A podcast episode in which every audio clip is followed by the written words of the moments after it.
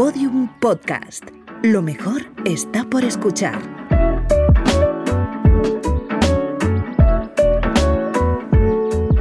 El podcast de Cristina Mitre, Summer Edition. Una producción de Podium Podcast con la colaboración de Sensilis.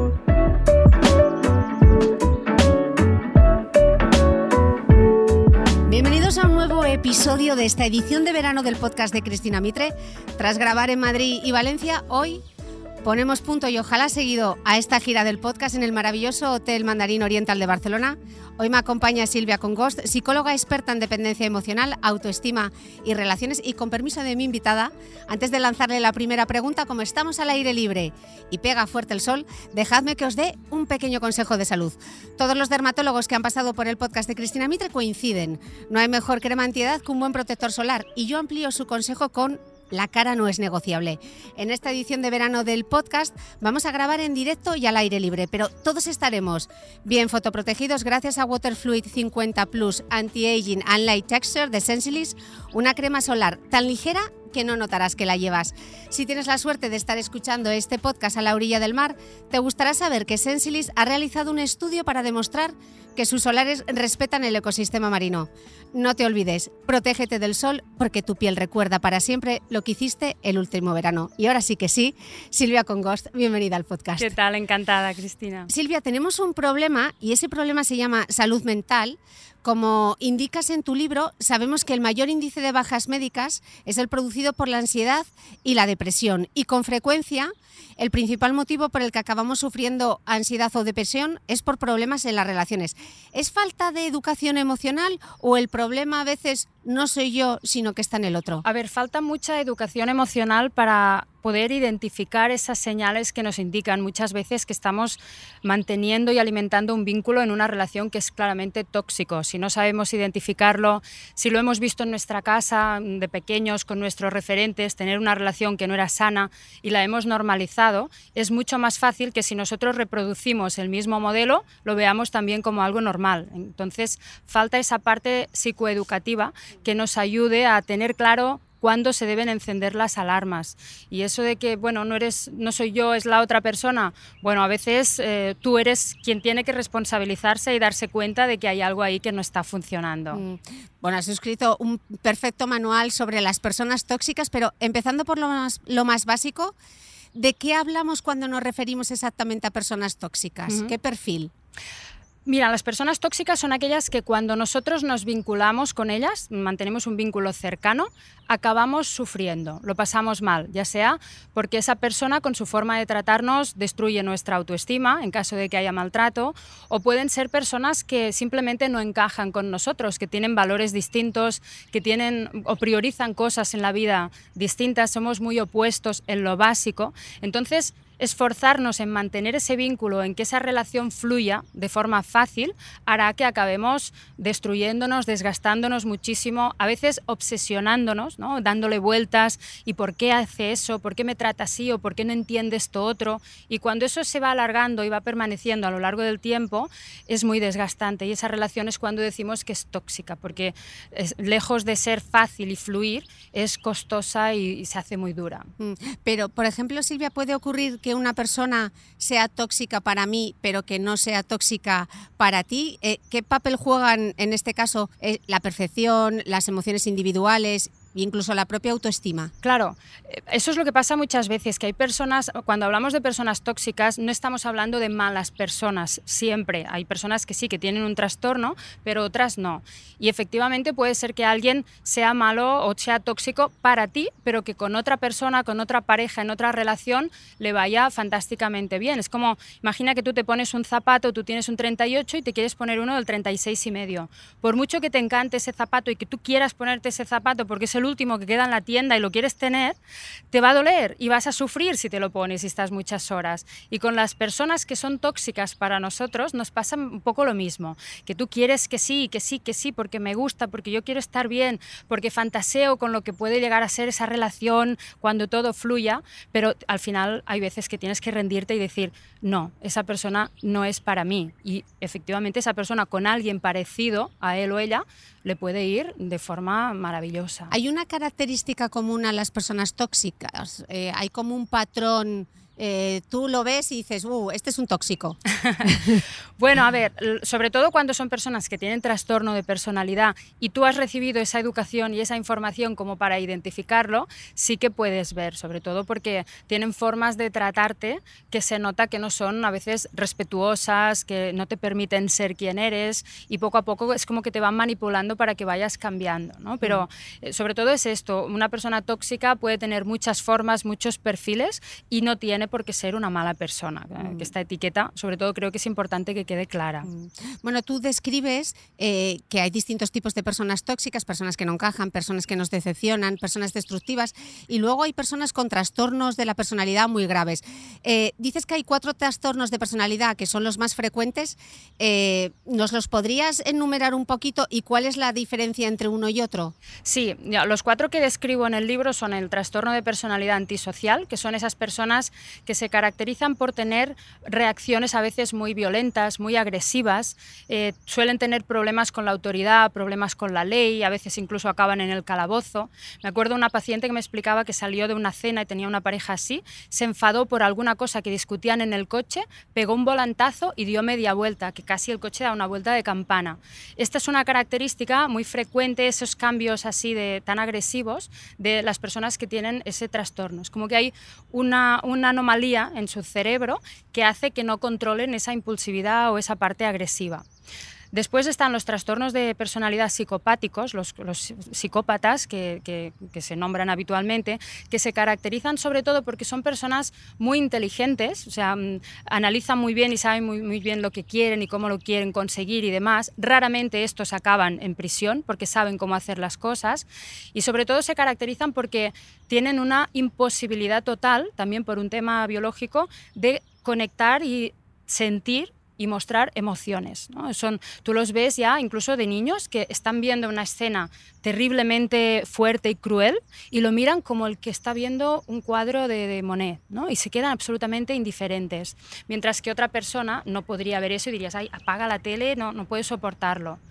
Después está el, conocido TLP, del que se habla bastante, el trastorno límite de la personalidad, que son personas que se caracterizan por tener altibajos emocionales bastante marcados. Son personas que a veces los, las identificamos porque tienden a autolesionarse como forma de, de salir de, ese, de esa de esa dificultad emocional que experimentan, de llamar la atención, suelen ser muy dependientes, muy absorbentes en sus relaciones de pareja y tienen un pánico muy exagerado a quedarse solas, a que su pareja las acabe dejando. Y estos son los únicos casos que tienen conciencia de que tienen un problema y un trastorno, con lo cual son los únicos que van a pedir ayuda. Muchas veces acuden a consulta porque, porque ven que no están bien y son, tienen esa conciencia, aunque es complejo también poder ayudarles, pero se puede. Y luego está el trastorno de personalidad narcisista, que es en el que más profundizo, como mm. ya sabes en el libro. Más en detalle ahora, sí, porque es el más el que vemos con más frecuencia. Mm. Y de estos cuatro, ¿hay algún componente genético o esto uno no nace sino que se hace? Hay una parte genética que en muchos casos que se investigan se identifica, por ejemplo en deficiencias en el transmisor de la, de la serotonina, que es lo que hace que no conectes con emociones o con, con esos impulsos de agresividad que comentaba pero sobre todo, sobre todo es eh, ambiental lo que causa que acaben sufriendo ese trastorno. Se ve en los casos que se han, se han podido estudiar, que son personas que han tenido infancias, por ejemplo en el trastorno narcisista, muy, muy duras, muy traumáticas, con, les han tratado de forma muy violenta muchas veces, son niños que han sufrido abusos, malos tratos. Me acuerdo un paciente que vino que era maltratado por su pareja, ella tenía un trastorno de personalidad narcisista y me explicaba y me decía, Silvia, es que ella alguna vez me, me llegó a decir que cuando era pequeña, su padre cuando la castigaba, la ataba por el tobillo a un árbol del jardín y la dejaba horas ahí como castigo y pasaba la gente de la calle como si fuera un perro atado y imagínate lo humillante, ¿no? celebraba su cumpleaños, cogía la tarta y se la emplastaba en la cara y los hermanos riéndose de ella y luego por, bueno, la pegaba, etc. Son niños que han sufrido verdaderos infiernos en su infancia y eso evidentemente un niño no puede gestionarlo, no puede asimilarlo. Entonces es como que en el cerebro como que se desconecta ese, ese, ese enchufe que te conecta con las emociones como una forma de supervivencia para poder aguantar aquello. Si, si tienes esas emociones, sufres tanto que te vuelves loco y no puedes. Entonces es como que se desconectan y ya cuando creces eso no se puede volver a conectar. Entonces, es lo que les suele ocurrir. Mm. De todos estos trastornos, en el libro de personas tóxicas, tú te centras sobre todo en el trastorno de la personalidad narcisista. Me pregunto, primero, eh, ¿por qué es más común? Eh, ¿Se sabe cómo es de prevalente? Igual hoy cuando nos estén escuchando digan, ¡Ah! no me puedo creer, yo convivo con un narcisista. Es probable que más de una persona y más de dos se den cuenta, porque cuando tú vives en una relación así, lo tienes muy normalizado, si no tienes una referencia de algo sano anterior, y no lo ves, ¿no? no te das cuenta, no tienes conciencia. Pero se calcula, se calcula que el 20% de la población más o menos sufre un trastorno de personalidad narcisista, aunque es difícil saberlo con exactitud porque un perfil narcisista nunca va a acudir a consulta con un psicólogo. Solo vienen por dos cosas. Vienen, y a mí me han, me han aterrizado alguna vez en la consulta, y te dicen, bueno, a ver, vengo para ver si te puede aportar información y que la ayudes, porque seguro que no te está contando la verdad, o sea, seguro que no sabe ni explicarse. Entonces yo vengo aquí como para que tengas la información de valor y ya lo ves.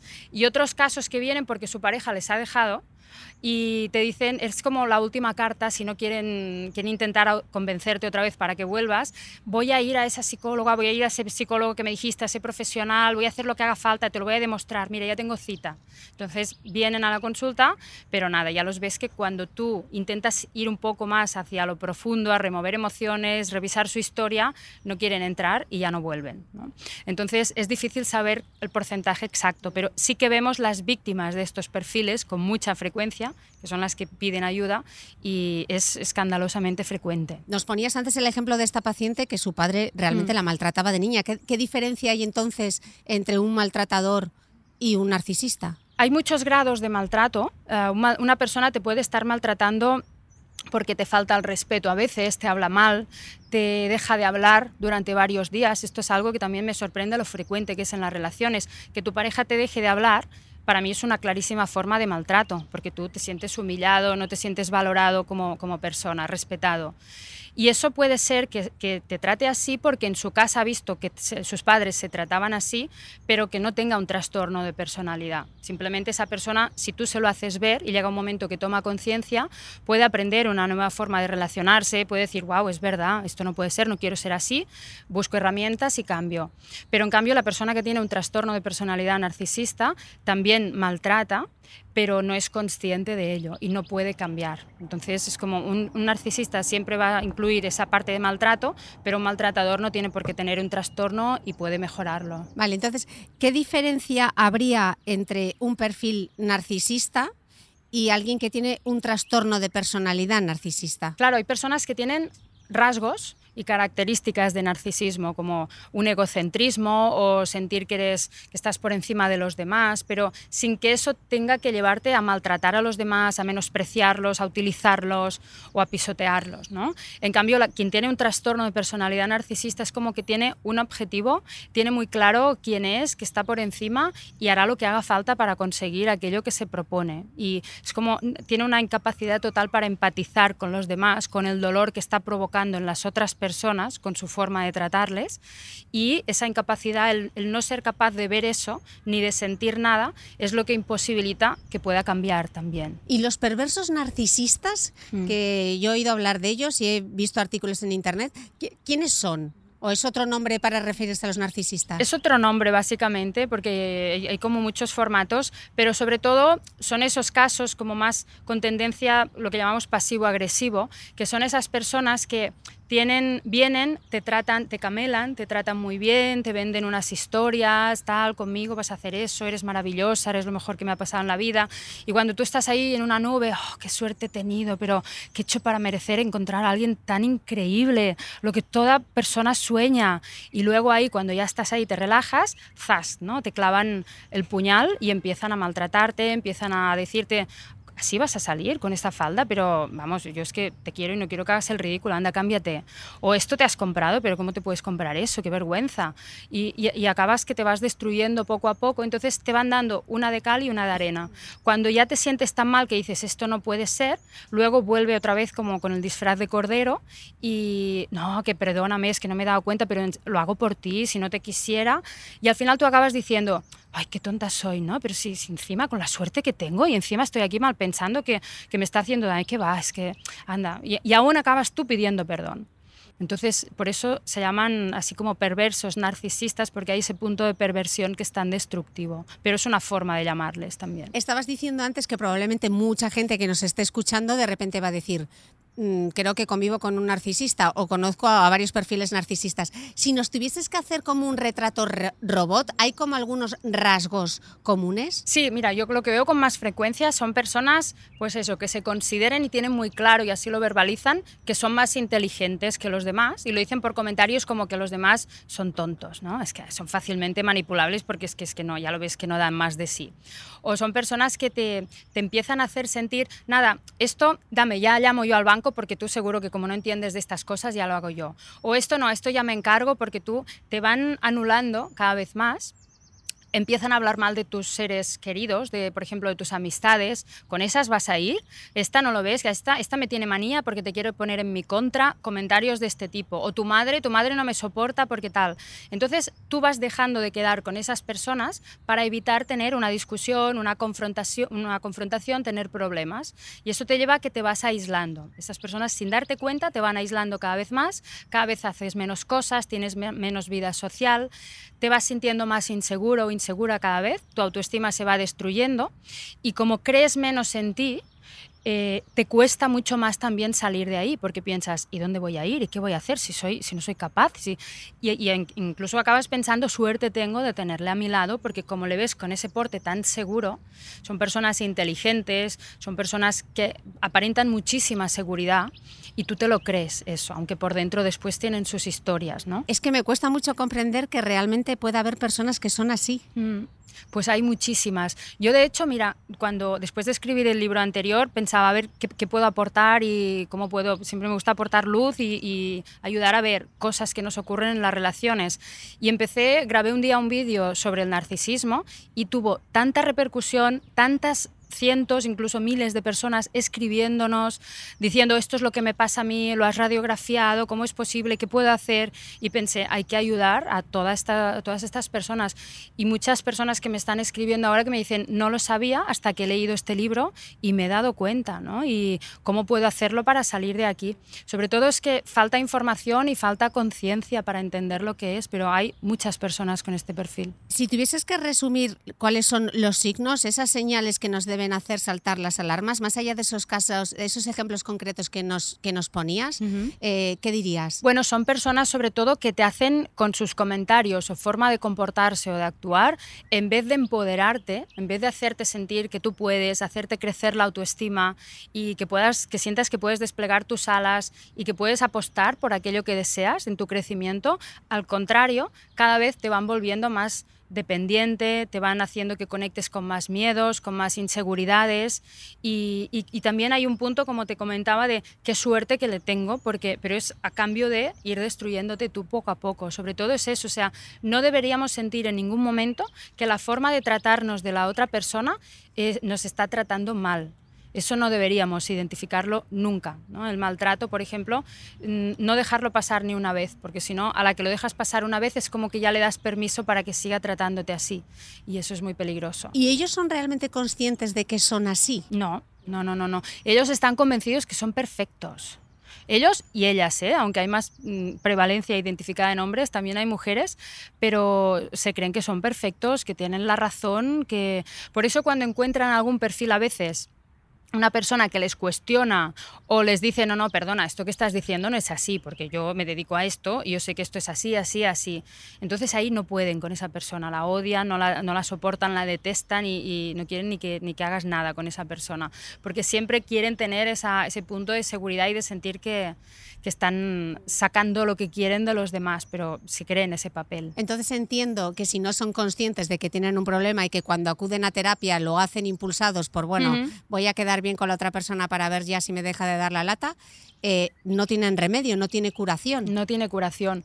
Y este es un, dato que creo O sea, que no es se muy puede importante. trabajar esto. No, no se puede. Y esto es muy importante, sobre todo, para que lo tengan claro las, las víctimas de perfiles narcisistas, las personas que están ahí, porque una de las cosas que las mantiene a su lado a esas personas es el hecho de, es que pobre, ah, es que ha sufrido mucho, es que de pequeño mira lo que le hicieron, mira de dónde viene, pero él quiere, él me ama y yo amo a esa persona. Entonces quedan atrapadas en la fantasía de que pueden ayudarles. ¿no? Yo siempre digo, la compasión es, es un valor y es un ingrediente para mí importantísimo la vida de los seres humanos, pero en los casos de cuando tienes una relación con alguien así, no puedes ser compasivo, porque la compasión es lo que hace que empatices con su dolor, con lo que ha vivido, y hay algo que te impulsa a querer ayudar a esa persona. Y en ese caso nunca van a poder ayudar a esa persona y siempre van a acabar destruidas ellas. Estoy pensando ahora que qué daño nos hace el amor romántico en estas relaciones tan tóxicas, ¿no? Estoy pensando en películas tipo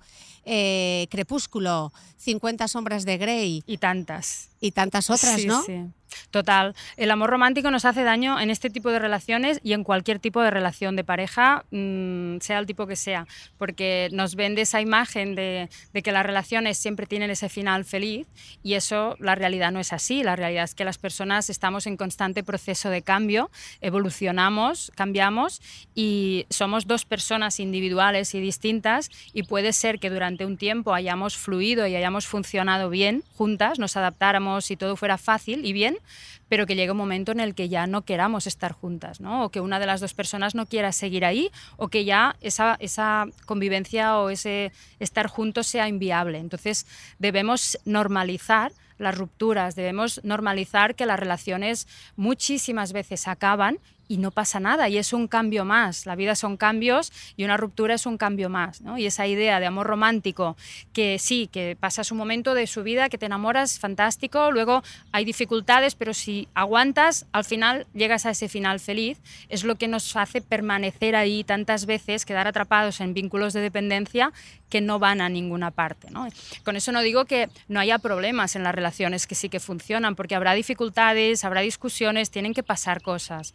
Pero si tenemos esa base en común que sí que hace que funcione, sabremos ir disolviendo nuestras diferencias y seguir fluyendo juntos. Hablabas de las víctimas de las personas narcisistas. ¿Cómo hacen para atrapar a esas víctimas? Pues de esa forma, con esa doble cara, eh, identifican muy bien primero estos perfiles cuáles son las personas a las que pueden engañar, a las que pueden camelar, a las que pueden arrastrar, ¿no? Porque son personas ya con perfiles pues más dóciles, que se dejan, que buscan más eh, evitar las discusiones, que se adaptan, que son más complacientes, etcétera. Entonces, primero detectan estos perfiles y luego ya van con esa doble cara de intentar mostrarte eso, que tú son muy hábiles, escuchan, ven lo que quieres, lo que te gusta y te dan de eso. ¿no? Es una forma como una serpiente que se va acercando lentamente y cuando ya estás ahí, zas, ¿no? Te pega el bocado.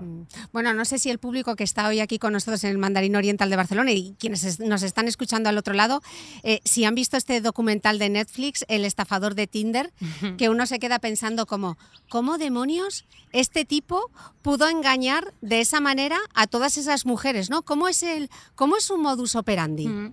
Sí, y es curioso, he visto muchos casos de víctimas de estos perfiles en la consulta, de hecho explico alguno en el libro, pues sobre todo es esto, es intentar venderte una vida de fantasía, de lujo, que, es algo con lo que cualquier persona soñaría y, y te lo venden de una forma que primero pues te dan a probar un poco de eso para que puedas vivir un poco de todo eso y luego sin darte cuenta van aprovechándose de ti económicamente, ¿no? Esto, ah, mira, es que he tenido este problema, esto vamos a hacerlo, pero mira, lo pagas tú porque ha pasado esto o esto otro y, te acaban quitando todo lo que tienes y cuando ya lo han hecho se van a por otra persona porque ya no les interesa, ¿no? Yo he visto, he visto pacientes hacer verdaderas locuras y invertir dinero que no tienen, todo para complacer a la otra persona porque se lo está pidiendo cuando es evidentísimo que se les está tomando el pelo. Y son personas, tú dirás, bueno, igual esta persona pues pobrecita, no, no acaba de llegar, ¿no? No, no, es que son personas inteligentes, son personas cultas, son personas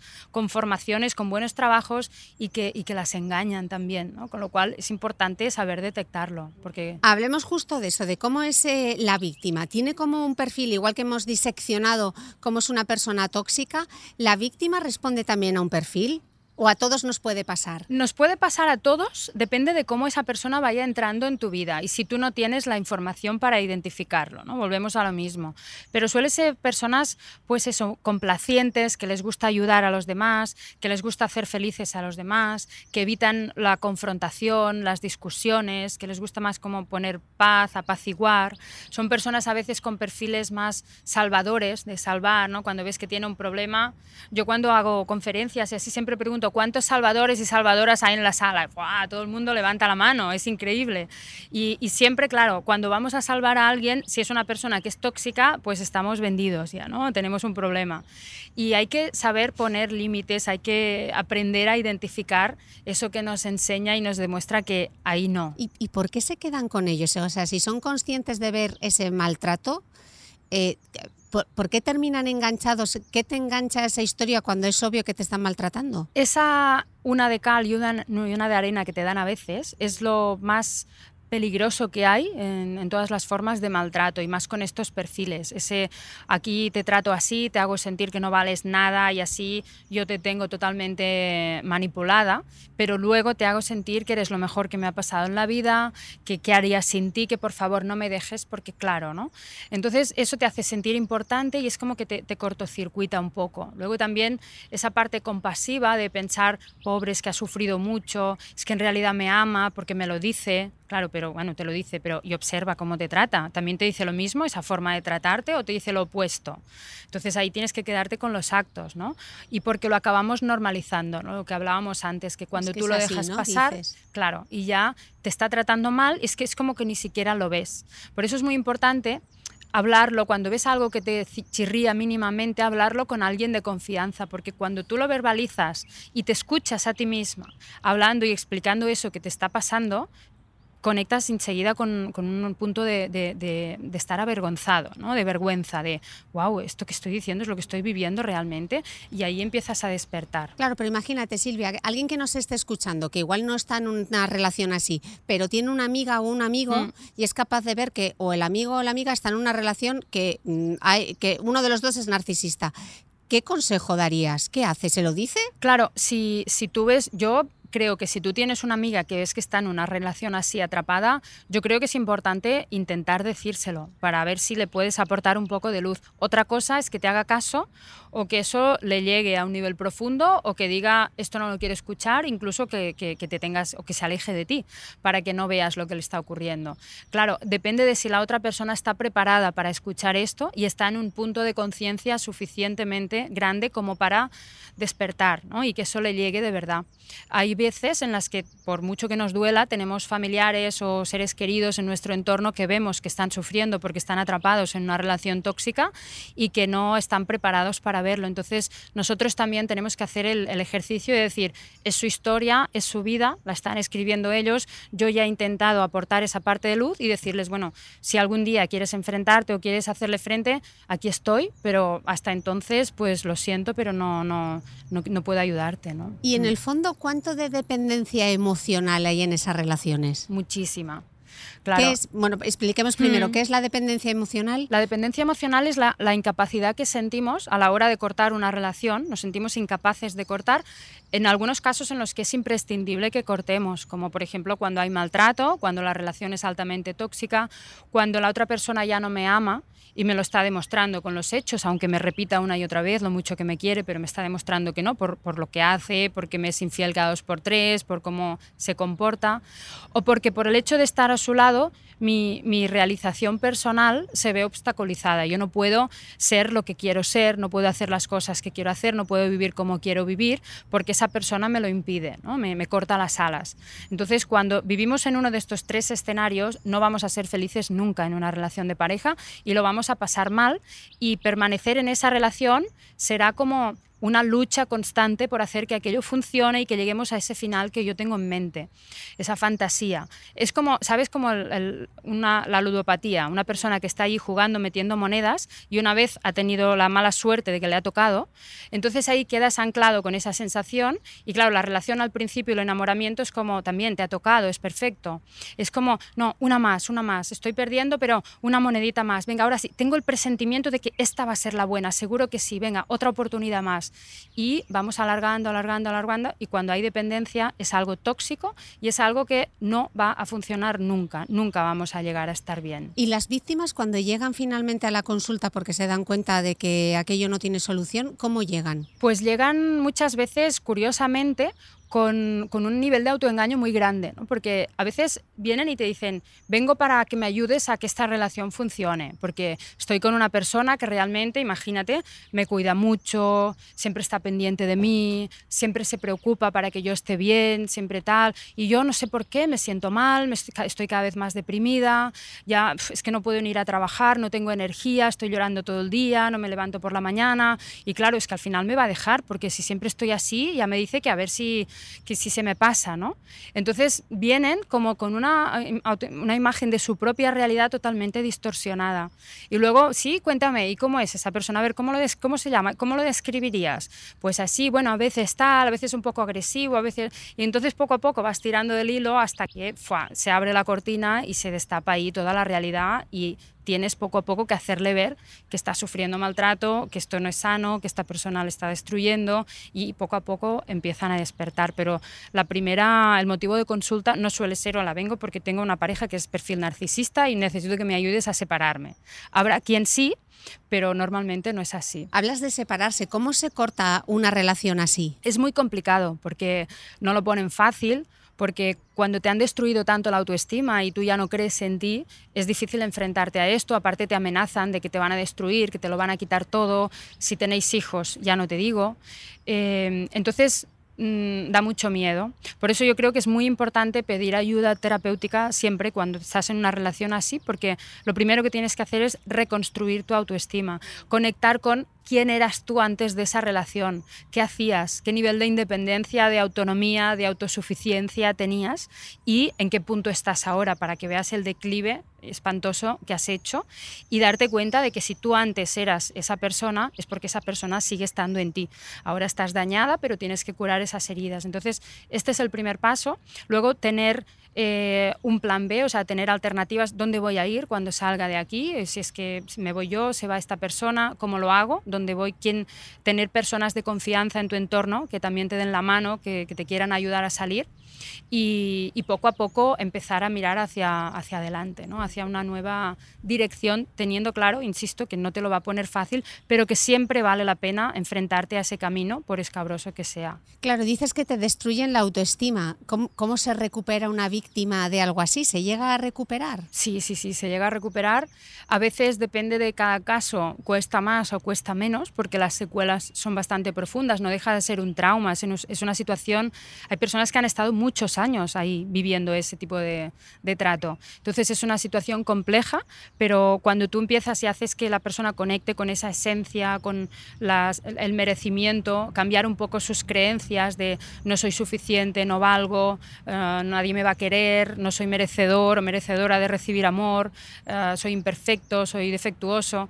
Cuando puedes ir cambiando eso, ayudándola a conectar con su verdadera esencia, empieza a volver a brillar esa persona. Es un proceso, la verdad que presenciarlo es maravilloso y es un regalo y, y es como que renace, ¿no? Pero, y siempre se puede, siempre se puede. Silvia, si alguien nos está escuchando y se reconoce en una situación así, eh, ¿tú qué le recomendarías? Primero que lo, que lo comente con alguien de su familia, alguien que de quien a lo mejor se ha apartado también debido a esa relación, aunque digas es que ya mis amigas ya no me llaman, ya, ya hace no sé cuánto que no hablo con fulanito, da igual, o sea, no, no, llama, pide perdón, di que de lo que te has dado cuenta, que explica a la otra persona si te ha querido, te sigue queriendo y lo entenderá.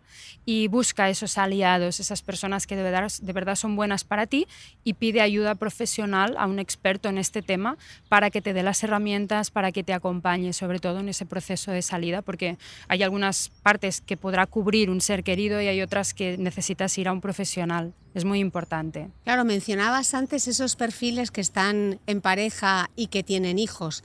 Ahí la situación se complica al triple, porque si tú no tienes hijos, bueno, mm, cortas tú por aquí, mm. yo por allí, pero cuando tienes hijos tienes un nexo en común. Claro. En estos casos, ¿cómo se gestiona? Claro, em, aquí lo que aparece mucho es el miedo a que mis hijos van a tener que estar con esta persona que, que, funciona así, que tiene este trastorno, yo lo veo, y, probablemente pues, si hay una custodia compartida lo vas a pasar mal, ¿no? porque cuando están te hará la vida imposible, muchas veces ves y te, demuestra que, pues no sé, les da de comer las cosas que tú no quieres darles bajo ningún concepto, les pone a dormir a unas horas que tú eres súper estricto o estricta y no quieres que vayan tan tarde, empieza a hacer cosas así con el objetivo de torturarte a ti, evidentemente en lo último que piensan ellos, o estos perfiles, es en el bienestar de los hijos. Esto es lo que menos les importa.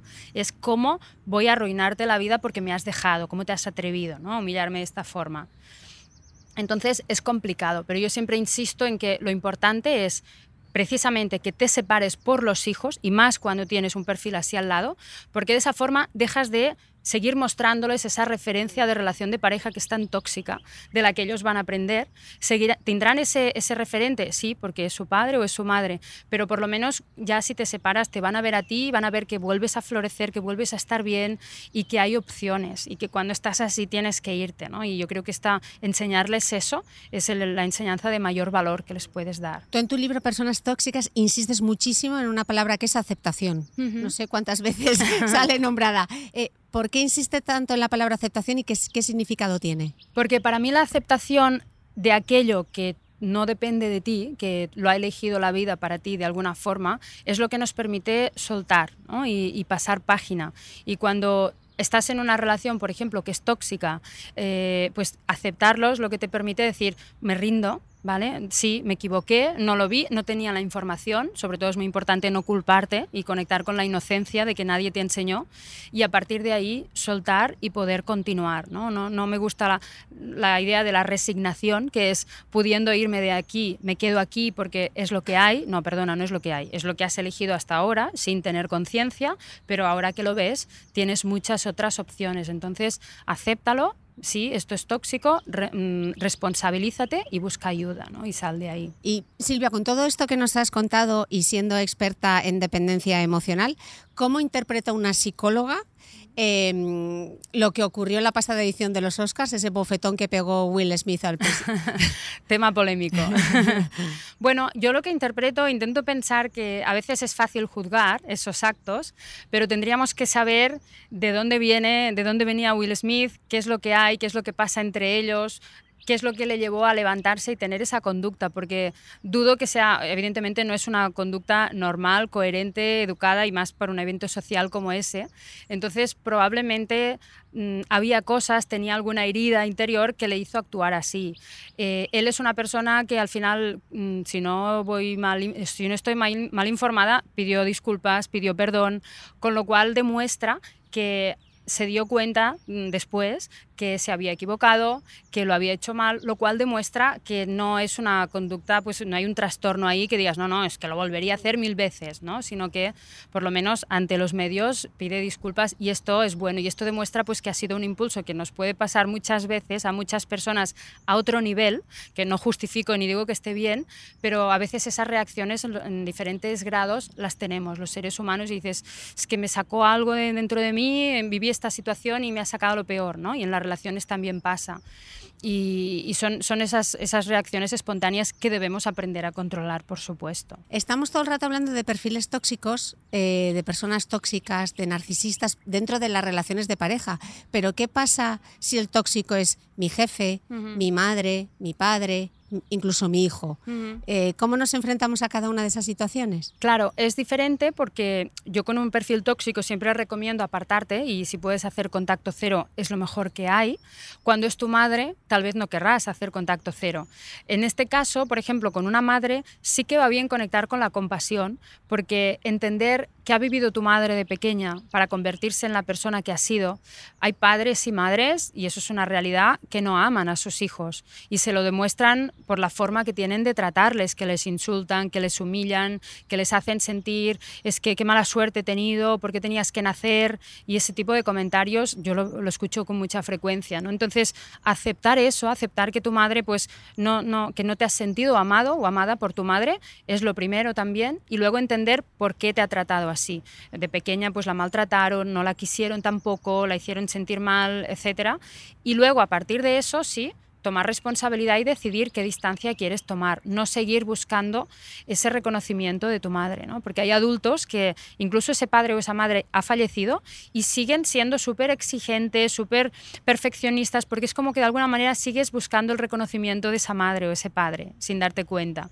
Entonces, aceptar eso y tomar distancia. Cuando es tu jefe, bueno, yo en este caso tengo muy claro que si no puedes recurrir o acudir a nadie más dentro de la empresa y te está maltratando, porque puede ser un perfil así narcisista muy maltratador, tienes que no digo dejar el trabajo de hoy para mañana porque entiendo que necesitas el dinero, pero sí empezar a buscar otras opciones. O sea, eso de, sí, hombre, voy a dejar el trabajo, que es la frase típica que primero te dicen, bueno, pues allá tú, pero estás, estás, estás mal viviendo porque en el trabajo pasas muchas horas, te vas a tu casa, luego no duermes por la noche, llega el domingo por la tarde y ya estás angustiado porque el día siguiente tienes que volver ahí y eso no, así no puedes vivir. ¿Y qué pasa si de repente el que es tóxico es tu hijo? También pasa, pasa algunas veces, claro, puede ser que sea un hijo que te maltrate, puede ser que sea un hijo que abuse de ti eh, y eso a veces se da porque lo has sobreprotegido. Hay, hay niños que se vuelven muy tiranos porque es como que tú les haces sentir que ellos tienen el poder, ¿no? No les dices nunca que no, les, les haces sentir que tú eres mejor que todos, todos estos, ¿no? Y eso es como que se los va inculcando. Otras veces porque tienen adicciones o, o eso, porque tienen algún trastorno por cosas que han vivido dentro del propio entorno familiar.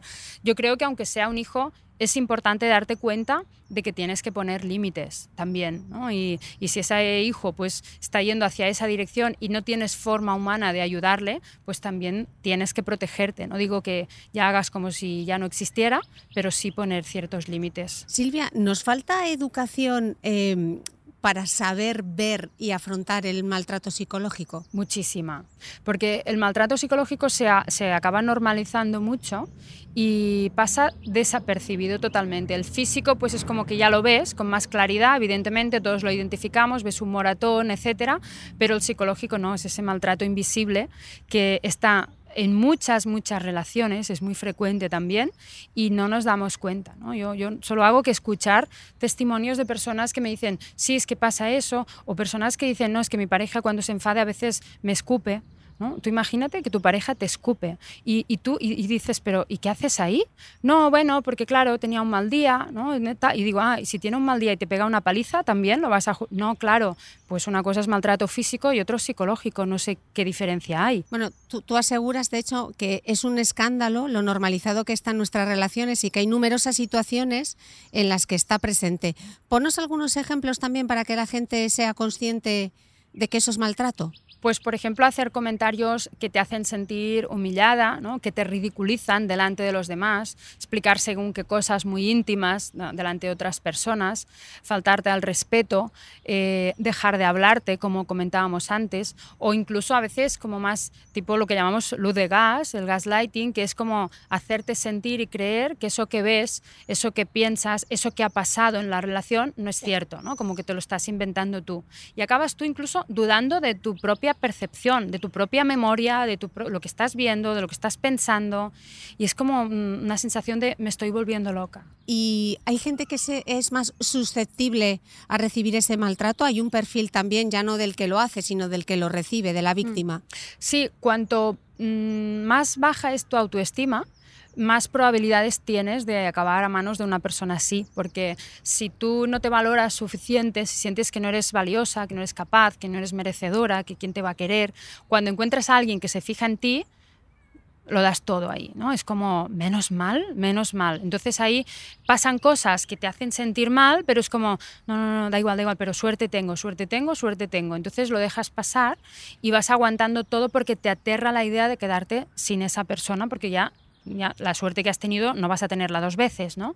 Entonces te vas autoengañando también de esa forma. Es muy importante identificarlo. ¿Y todo esto ya existía antes o las redes sociales, los Tinders, etcétera? Mm. eh, ¿Todo esto surge al calor de Internet o es a la máxima potencia? Yo creo que estas formas de tratarnos han existido siempre. Lo que pasa es que ahora, bueno, las tenemos más identificadas, se les pone nombre, se les pone etiqueta, diferentes formas también, y eso nos ayuda a verlo. Y parece como que es una, son nuevas modalidades, pero yo creo que es esa, esa forma de, de, bueno, hay gente que desaparece, hay gente que te da migajas, hay gente, eso yo creo que ha pasado mm, en todos los tiempos. Lo que pasa es que ahora lo tenemos más claro, por suerte. Hablas justo de esas etiquetas y yo la verdad que estoy como en la peli un poco lost in translation y sí que me gustaría ver esos términos que leemos a veces y que no tenemos muy claros qué son, eh, como el love bombing. ¿Es Ujú. qué es que te hagan love bombing? Pues mira, son esas personas que mm, empiezan a bombardearte, es un bombardeo de amor con mensajes,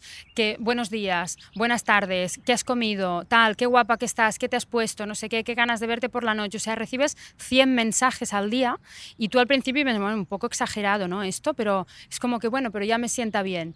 Y luego de repente, un día deja de escribirte, pero no es que desaparezca, sino Mm. ya te va escribiendo, pero pasa de 100 al día a 3, por ejemplo. Entonces tú piensas, algo ha pasado, esto no puede ser.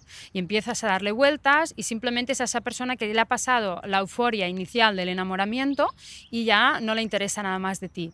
Pero tú quedas atrapada ahí en, no, no, no, escribe, no puede ser, escribe, no puede ser, no puede ser, ¿no? Y obsesionada y empiezas a escribir tú en vez de dejar tiempo para ver que realmente no le importas. Y eso nos obsesiona muchísimo y sufrimos muchísimo. Eh, otro término que yo co- desconocía, el hoovering. ¿Qué es el hoovering? Hoovering es como aspirar y son esas personas, por ejemplo, con las que has tenido una relación de dependencia emocional, que te ha costado mucho desengancharte de ellas y al final, pues a lo mejor porque pides ayuda o tienes las herramientas, lo consigues, empiezas, te enfrentas a la ruptura, al duelo y cuando ya empiezas a levantar cabeza y decir, wow, que menos mal porque realmente estoy mejor, ya veo la vida de otra forma, me siento bien, esa persona reaparece como para aspirarte, ¿no? ¿Y cómo lo hace? Pues se, se va acercando, a lo mejor contacta con tu madre, ¿cómo estás, ah, Rocío? Os echo de menos, tal, sí, bueno, yo no levanto cabeza, estoy mal. Entonces, claro, tu madre te llama, niña, que me ha llamado, que está hecho polvo, no lo puedes reconsiderar, y si tal, y si te lo piensas, o contacta con tus amigos, tal, ¿no? Oye, que lo, he- visto muy mal, ¿por qué no tal? Entonces corres el peligro de que te aspire y de volver a meterte ahí cuando en realidad, con lo que te costó y ahora que empiezas a estar mejor, no debes considerarlo. Y el ghosting y caspering, ¿qué, Ujú. qué son? Pues eso, el ghosting es cuando tú empiezas una relación con alguien, parece que todo va bien, queda, está, mm, lleváis unos meses, un tiempo, y luego dices, bueno, pues nada, mañana te recojo, ¿eh? ya te escribo para decirte la hora y te recojo. Y llega mañana y no te escribe, y no te escribe, y tú, hola, ¿qué tal? ¿Es- ¿Todo bien?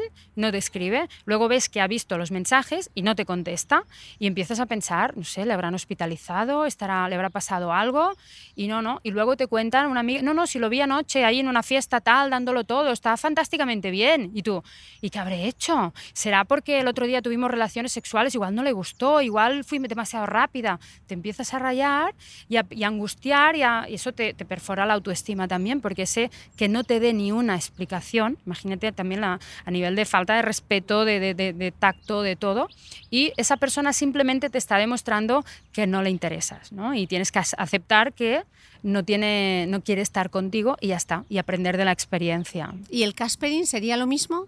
Sería lo mismo, pero, pero en vez de desaparecer por completo, va dando alguna señal, sí, no, ay, sí, perdona, que no te escribí porque me dejé el móvil en casa, en casa de mi hermano, es como, como que te va poniendo excusas, pero nunca acabas de volver a quedar con esa persona, ¿no? Es como que aparece y desaparece así. Bueno, quien nos esté escuchando debe estar pensando, O sea, que esto es así, o sea, que realmente existen perfiles que son así, ¿no? Que hacen estas cosas, sí, sí, sí. Pero al final lo que te están demostrando es que no les, no les interesas. Y tenemos que ser maduros como para entender que hay personas a las que no les vamos a interesar y hay personas que tienen una, educación y una forma de relacionarse con los demás que es que a quien no nos interesan eh, debe ser a nosotros, ¿no? O sea, ¿para qué quieres estar con alguien que trata así a otra persona? Es que es a ti que no te interesa y Claro, lo que pasa es que aceptar eso claro, es un trabajo... Pero es un trabajo que nos permite madurar y aprender y fortalecernos y cuando tú lo superas correctamente no te vuelve a pasar, te lo aseguro. Mm. Tengo tres términos más. vale, vamos allá. Al diccionario. Cushioning. ¿Esto qué es? es como tenerte de, ahí de, almohada.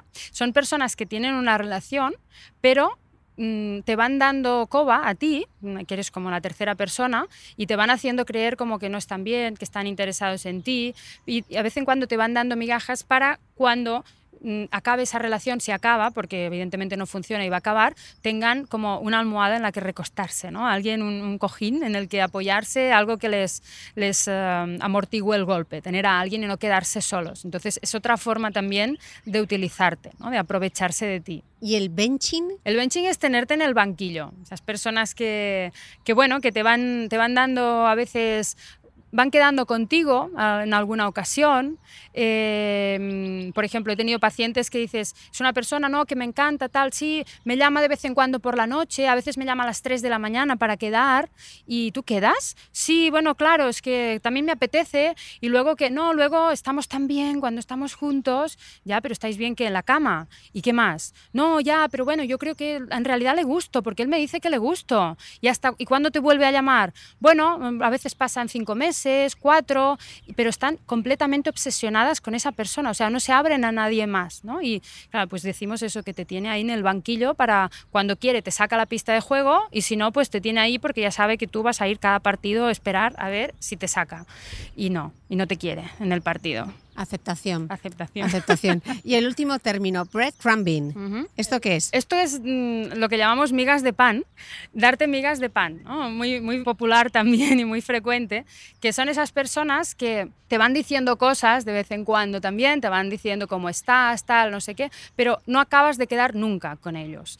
Eh, te hacen intuir o tú deduces que les importas y que les gustas, fantaseas con poder estar con esa persona y cuando ya poco a poco te lo vas quitando de la cabeza, después ¿Qué tal? ¿Cómo estás? Hoy me he acordado de ti porque vi este escaparate y me acordó de aquel día que saliste no sé cuándo, no sé qué. Y yo, ¡Oh! se ha acordado de mí, qué pasada. Pero perdona, hace seis meses que no te dice nada. Ya, pero a lo mejor ahora es el momento, ¿no? Allí, con esa moneda. Y, y luego, nada, no quiere nada. A lo mejor llegáis a, a, quedar en una cafetería, pero nada, luego ya nunca más se sabe hasta que te vuelve a dar. Es otra forma de tenerte ahí. Hay personas a las que les gusta sentir que tienen a otras ahí comiendo de su mano y como perritos, ¿no? Y yo creo que si lo ves con un poco de perspectiva es muy denigrante esto y no deberíamos por dignidad permitirlo ni tolerarlo. Eh, Silvia, un placer charlar contigo. A mí me gusta que mis invitados a veces despidan ellos el podcast y no lo hago yo, como con de todo lo que hemos hablado, que me dame tú el titular, ese consejo que quieres que la, que la gente recuerde. Vaya, pues me gustaría que recuerden y tengan muy claro que las relaciones y las personas sanas existen, pero que debemos estar informados y educados para poder identificar aquellas que no lo son y alejarnos de ellas lo antes posible por, por salud y para conseguir que nuestra vida valga la pena de verdad. Muchísimas gracias Silvia y a vosotros nos escuchamos de nuevo el próximo domingo. Gracias.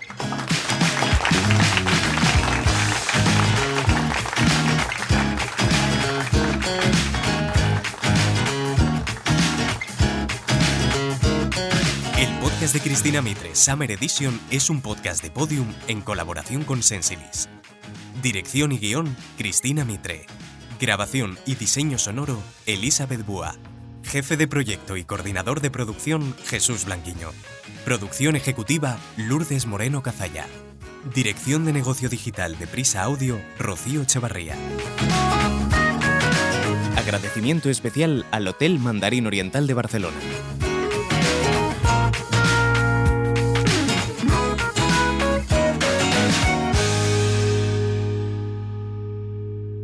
Escucha todos los episodios en Podium Podcast y en agregadores. Este episodio está disponible en vídeo en el canal de YouTube de Podium Podcast.